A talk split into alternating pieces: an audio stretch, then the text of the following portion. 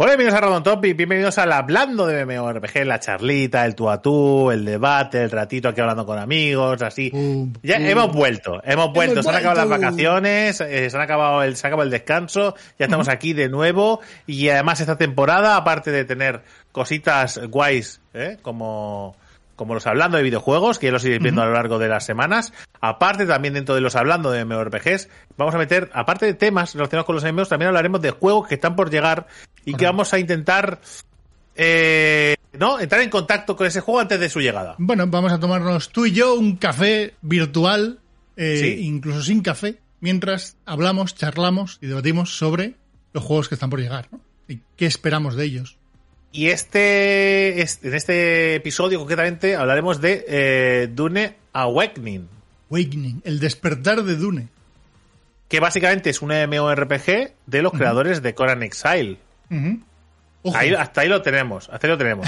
Aquí sí. De hecho, eh, ellos mismos eh, evitan poner la palabra MMORPG, sí que utilizan las siglas MMO. ¿Vale? Sí, sí, Pero sí. la parte Bueno, de MMO como que se la saltan de alguna manera. No tengo muy claro. la de RPG. La de RPG, RPG, perdón. Se la saltan. No tengo muy claro eh, exactamente Es que hay qué. un lío. Hay un lío con, con el qué significa cada cosa y a qué se lo aplica a las empresas que yo no entiendo muy bien por qué hacen cada cosa. Bueno, el, el tema es que es un multijugador basado en el, en el libro de Frank Herbert, o en la saga de libros de Frank Herbert. Eh, bueno, y Brian Herbert, su hijo también, eh, que escribió algunos, algunas novelas más. Y que básicamente nos pone eh, en la situación de, bueno, de, de- de- pues este lore tan maravilloso de un planeta que básicamente es un desierto y que tiene una de, uno de los elementos más importantes de todo el universo, que es la especia, y eh, bueno, pues eh, hay, que, hay que gestionar esa especia para poder viajar a través del espacio. Correcto. Ese es el resumen fácil y rápido. Y ahí hay un montones de facciones luchando por la especia. Exactamente, hay un montón de casas que juntan, que forman parte de todo el Landsrat, que es como todo el, el universo de, de ducado, baronías y demás. En este caso, pues tenemos eh, los Atreides, los Harkonnen, que serían las dos grandes casas que se verían representadas la mayoría de las veces, porque son las que entran en conflicto, sobre todo en la primera novela y segunda y tal. Son lo- es, digamos, es lo más conocido por, por parte de todo el mundo. ¿Vale? Entonces, ¿qué es lo que vamos a encontrarnos en este juego? Para empezar, este juego es de nueva generación, lo cual, lo cual llegará a PlayStation 5, las Xbox Series X y S y a PC, a través de Steam. ¿Vale? Eso hay que tenerlo en cuenta. Es un juego que se presupone, se presupone llegará en español. No se sabe ni se ha confirmado, pero aunque se presupone. No sé si lo han confirmado, porque habían rumores y yo tengo dudas, bastantes dudas. Entiendo que sí. En Steam, de momento, pues, que es el único sitio así, no aparece el español. Todavía es Vale, muy pronto. Exactamente. Se presupone que sí, pero no está confirmado. Así que habrá que estar atentos a ver lo que nos encontramos. Al hacerlo la gente de Dune, de, de Dune, al hacer la, la gente de Conan Exiles, lo que podemos eh, aprender son dos cosas importantes. Uno, el gran peso de la supervivencia que va a tener el juego, porque además ya Marcan dicen que- ellos, ¿eh? Ellos dicen que es un survival. Sí, sí, sí, pero ya podemos saber qué tipo de survival es.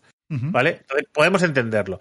Otra cosa muy importante es eh, lo concienzudo que son a, la hora de, de explicar cosas de- del, del lore y el trasfondo de la saga en cuestión, que lo hacen a su manera, pero sí que es verdad que en Conan podemos ver un poquito eh, de la de la ¿no? de las aventuras de Robert. Howard. Podemos ver un poquito de cosita ahí en, en ese juego.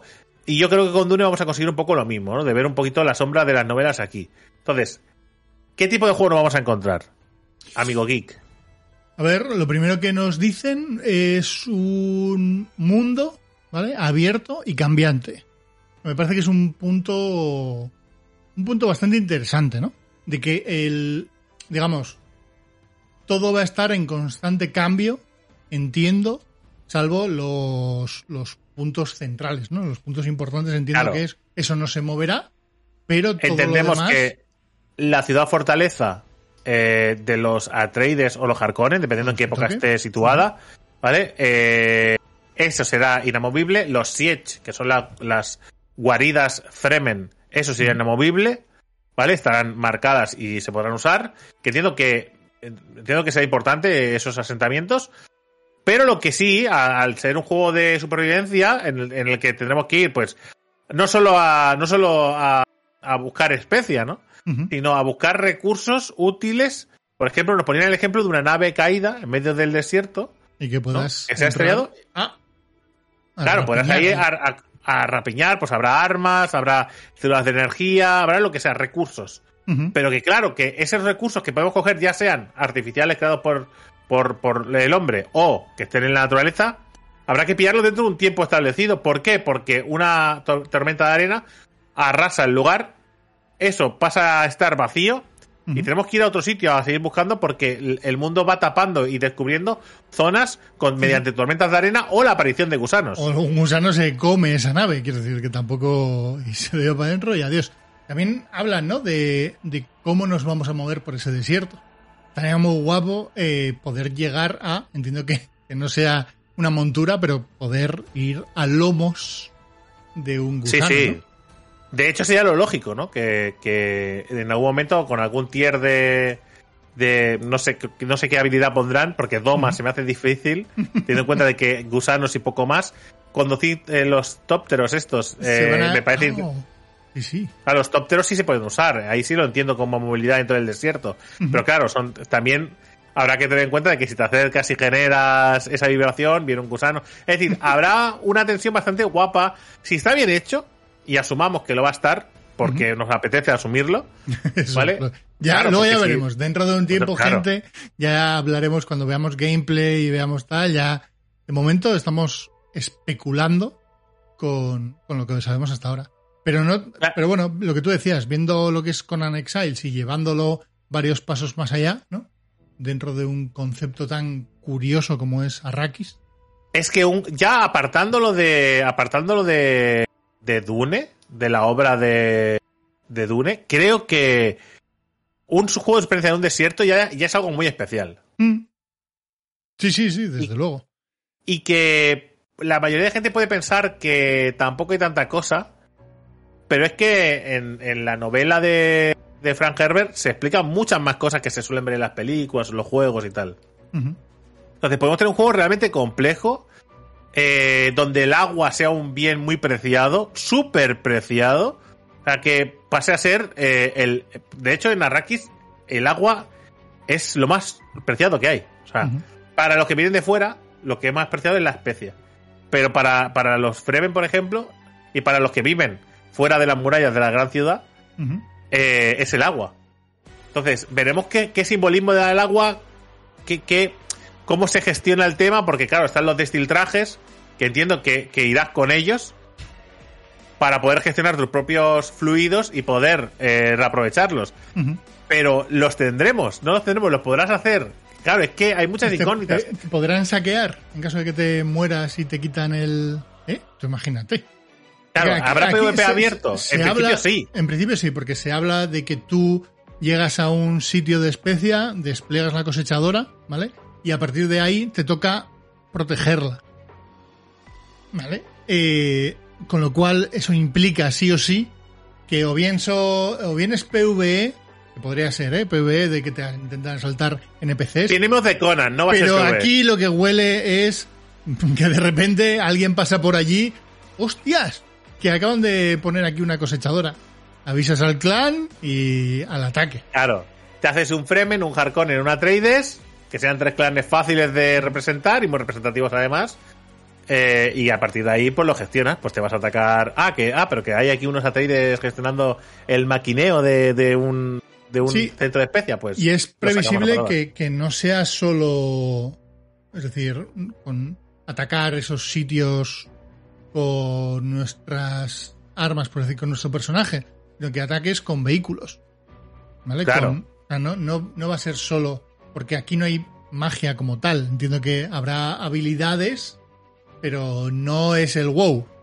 no, claro, hay habilidades. No vas a, tener un Piro 4 lo que hay es tecnología y habilidad y, artes de combate distintas. Es decir, los Harkonnen no luchan como los Atreides, los Atreides luchan como los Harkonnen, y por supuesto, no sé si hasta qué punto habrá, por ejemplo, Sardaukas por parte del Emperador, que son tropas especiales. No sé cuánto del lore y cuánto de las tropas eh, y de, las habilidades y los ejércitos que tiene la historia vamos a ver representados en el juego.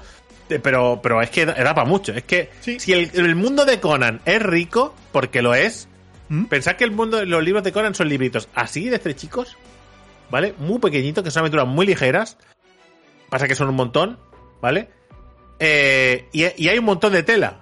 Imaginaos la obra de Frank Herbert, que son unos pocos libros, y son tochos densos de religión, política y misticismo, sobre todo mucho misticismo. Pensad que aquí también está, evidentemente entendemos que el, tema del Quitza quedará de fondo, no quedará en manos del jugador, obviamente. ¿Qué es el Quitza El Quitza es, digamos, el, aquel que traerá el equilibrio de la fuerza, nunca mejor dicho, es el elegido, ¿vale? Que se supone que tiene que eh, devolver, pues eso, el agua dune y tiene que es el elegido. Y se supone que eh, los Fremen tienen su propia teoría y después las Bene Gesserit, que son las brujas y tal, tienen su propia teoría y que están, eh, digamos, juntando líneas genéticas durante muchos años para llegar a ese ser poderoso. ¿Vale? Entonces, ese tema creo que estará de fondo, imagino, no creo que esté presente. Pero que sí que hay brujas y hay poderes que no son magia como tal, pero son poderes. En sí son sí, Sí, sí, bueno, lo que hemos visto en la película de Villeneuve, ¿no? ¿Era? Por ejemplo, es un buen eh, ejemplo. ¿no? El control a través de la voz, el control mental a través de la voz de, una persona, de un... Claro. ¿Cómo llevamos eso al gameplay? Pues no lo sé. Pero seguramente estará seguramente yo diría que de la misma que se han marcado la de la de hechicería y tal con Exiles ahora a último momento, mm. yo creo que al principio empezarán con poquita cosa e irán creciendo. Yo creo que empezarán con unos básicos y poco a poco irán metiendo otras cositas. Puede ser. Y a mí lo que me hace pensar todo el rato es eh, cuánto de shooter eh, será este juego, ¿no? A ver, no será. A ver, hay que tener en cuenta una cosa. Si eres Fremen, lo más seguro es que tienes de cuchillo. Para eso tienes los cuchillos Chris, que salen con un diente de gusano.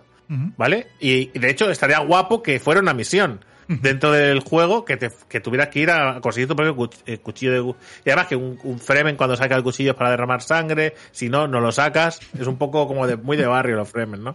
Si sacas un arma para eres un parguela, pues aquí es un poco lo mismo, pero al estilo Fremen, ¿no? Si sacas un cuchillo y no es para. Te tienes que hacer un corte tú mismo, ¿no? Un cuchillo que siempre tiene que beber sangre. Pues esos rollos tienen que molar mucho dentro del gameplay, si los aplican bien. Y me motivo porque creo que esta gente ha tratado bastante bien, bastante bien, el lore de Conan. Y creo que pueden sacarle mucha chicha ahí. Porque la, porque la necesita realmente para que el juego sea consistente y sea coherente. Porque si no será un juego más de supervivencia random que puede hacer cualquiera. Yo, eh, mi mayor preocupación dentro de todo esto eh, no tiene nada que ver ni con el gameplay, ni con lo que vayan a hacer, ni demás, sino con los servidores. ¿Cuál va a ser el modelo de servidores que, van a hacer? ¿Va a ser un modelo de survival clásico, que yo personalmente estoy muy cansado de eso, que es eh, tú si quieres te montas tu servidor y son, todos son servidores de 100 personitas y poco más, o no, son servidores, aunque sean sin ser servidores super tochos, a lo New World, quiero decir, que es... Sí, yo creo que irán en esa línea. 3.000 personas, no sé. Yo, yo no creo que veamos servidores, no creo que veamos servidores más grandes de 10.000 personas, yo no lo creo. Creo que un juego de estas características, con el aspecto visual que se le, se le presume, Claro, porque nosotros no hemos visto ningún gameplay, pero si vemos lo que es Conan Exile y vemos lo que y vemos que han pasado años y que esta gente trabaja en esa línea de y hemos visto las CGI, que no te dice nada de la CGI, pero te, dice un poco el estilo artístico, que va a ser hiperrealista. Sí, y hay un par de imágenes que se intuyen que podrían llegar a ser sacadas a nivel de gameplay en la página web y demás, aunque tampoco te puedes fiar mucho, ¿vale? Pero ¿qué dices? Cuando un juego sale en consolas de nueva generación, Entendemos que será muy, eh, to play, es decir, de compra única, con después expansiones y demás, que eso ya se compra aparte, no, no será un juego no será ni free to play, ni un juego de cuotas, porque además no es la manera que tiene de trabajar últimamente Funcom, nos tiene acostumbrado más con Conan Exiles. Siempre lo cogemos como ejemplo porque es lo más cercano que tenemos y que está a día de hoy abierto y funcional, ¿no? Entonces entendemos que están contentos con el resultado y creo que irán en esa línea, de coger una franquicia potente como Dune y dirán, oye, pues aquí podemos sacar chicha. Y ya os digo, ¿eh? Yo espero bastante de este juego, sobre todo para los fans de Dune. Para los fans de supervivencia, creo que van a tener una, una cosa muy muy especial y distinta. sí. sí. creo que va a ser raro, pero creo que va a apetecer mucho, porque estamos como muy cansados de más de lo mismo. Yo creo que... De talar árboles. Aquí no vas a poder talar árboles. Bueno, a lo mejor cogemos algunas ramas, pero ya veremos. Pero me refiero que se, saldrá de la norma y creo que no solo apetece, sino que el género lo necesita. Sí, yo creo que sí. Y todavía, por cierto, no, se sabe año. Eh, no creo que tarde más de 2024, Drake. Si me, Yo si- creo que en si quieres mi 2023, a opinión. finales, en, en- a finales de 2023 vemos algo. Vemos rollo betas, vemos rollo de acceso anticipado para que la gente lo teste. Yo creo que veremos alguna cosa. Sí, porque eh, después del anuncio, ¿vale? En la Gamescom, eh, dieron mucho la chapa, se gastaron mucho dinero en publicidad. Eh, Tú no haces eso y después te tiras cinco años sin sacar nada. Sí, se gastaron mucho dinero, ¿eh? Era mucha pasta eh, a nivel de para que vieses el tráiler. Digo, eso, Claro. eso si luego te vas a quedar en silencio dos años, no tiene ningún sentido. Claro. Con lo cual... Así que- Yo creo que gameplay veremos. Igual, ya este año complicado, pero a principio del año que viene veremos gameplay, veremos Ah. vídeo de gameplay. Espérate y que de quedan cara, los, los Game Awards, ¿eh? Bueno, igual vemos algo, pero no creo. Yo apuesto más por el año que viene, un poco principios, para ver un poco de gameplay y después que anuncien algún tipo de beta de cara a finales de año. Sí, sí, sí. Beta cerrada, acceso anticipado. Yo me gustaría que no empezasen con un acceso anticipado, personalmente. Complicado lo veo. Porque este tipo de juegos, además, se. Claro. Vive mucho de que la gente teste mucho el juego, son juegos muy complejos, con muchas interacciones. Pero es Funcom, tiene todo el dinero de Tencent detrás, que, bueno, todo, siempre hay, es finito, ¿no? Quiero decir, pero tiene el apoyo de Tencent detrás con Level Infinite, por aclarar, el, el, Sí, digamos, sí, el sello Level Infinite es Tencent, ¿vale? sí, sí. Eh, que para como Tencent como marca en algunos sitios se le tiene una fama un poco eh, está mal visto pues yo creo que sacaron ese sello simplemente para eh, hacer un poco de lavado de cara y unificar criterios de, de lanzamientos de juegos potentes o indies Eh, y yo creo que no sé no no es un juego como pa- y una marca como para salir con un ante- acceso antici- anticipado Ya veremos, veremos a ver lo que, lo que bueno. nos. Y, y- y posiblemente lo hagan coincidir de alguna manera con la segunda, La segunda, parte. la, la segunda parte de Villeneuve, puede ser, puede ser, no sé. Yo de momento estoy muy ilusionado, creo que es un universo que se ha explotado muy poquito en los videojuegos, al menos no, no creo. Creo que con poca gracia, al menos con, con poco Yo interés. solo me acuerdo del RTS. Bueno, hace poco que presentaron el RTS, pero, bueno, pero no, no, pero el RTS, el viejo. antiguo también. cuando también, sí, and Conquer y todo aquello. ¿Vale? Sí. Entonces, yo espero buenas cosas, y con buenas cosas me refiero a eso, un juego de supervivencia, multijugador online, eh, con bastantes jugadores, que no son 100, ¿eh? O sea, no serán millones, sino que serán miles, pero que no sean 100. Y después lo que espero, sobre todo eso, ¿eh? muy fiel o bastante fiel a, a la, a la obra, ¿vale? Eh, no tanto por seguir contexto histórico y tal, sino por tener mucha chicha de lore. ¿No? De, pues, de, pues eso, los materiales, las razas, las, Las las, casas, las armas, las casas, todas esas cosas. A eso me refiero, que es bastante fiel. Que no, que no pondrán los Harkonnen y ya está, y que son igual que los Atreides. No, que hay, habrán diferencias y se notarán. Entonces tengo bastante ilusión. Habrá que ver lo que sale. De momento, hasta aquí no tenemos más información Correcto. y seguiremos eh, este juego poquito a poquito. Eso es, en las noticias de MMOs, seguro, cada vez que hay algo de información. Y si hay algo con mucha chicha, pues vídeo aparte. Así que, gente, Hasta luego. Por cierto, disclaimer. eh, ya empezamos esta temporada, esta nueva temporada. Después de este vídeo, los suscriptores y Patreons tenéis un, un extra, un postrecito, una versión extendida de todo esto. Sí, un podcast de, un podcast de una 40 hora. minutazos hablando de videojuegos y otras cosas que no son videojuegos. Así que, Si os interesa, ya sabéis, apuntaos. chao.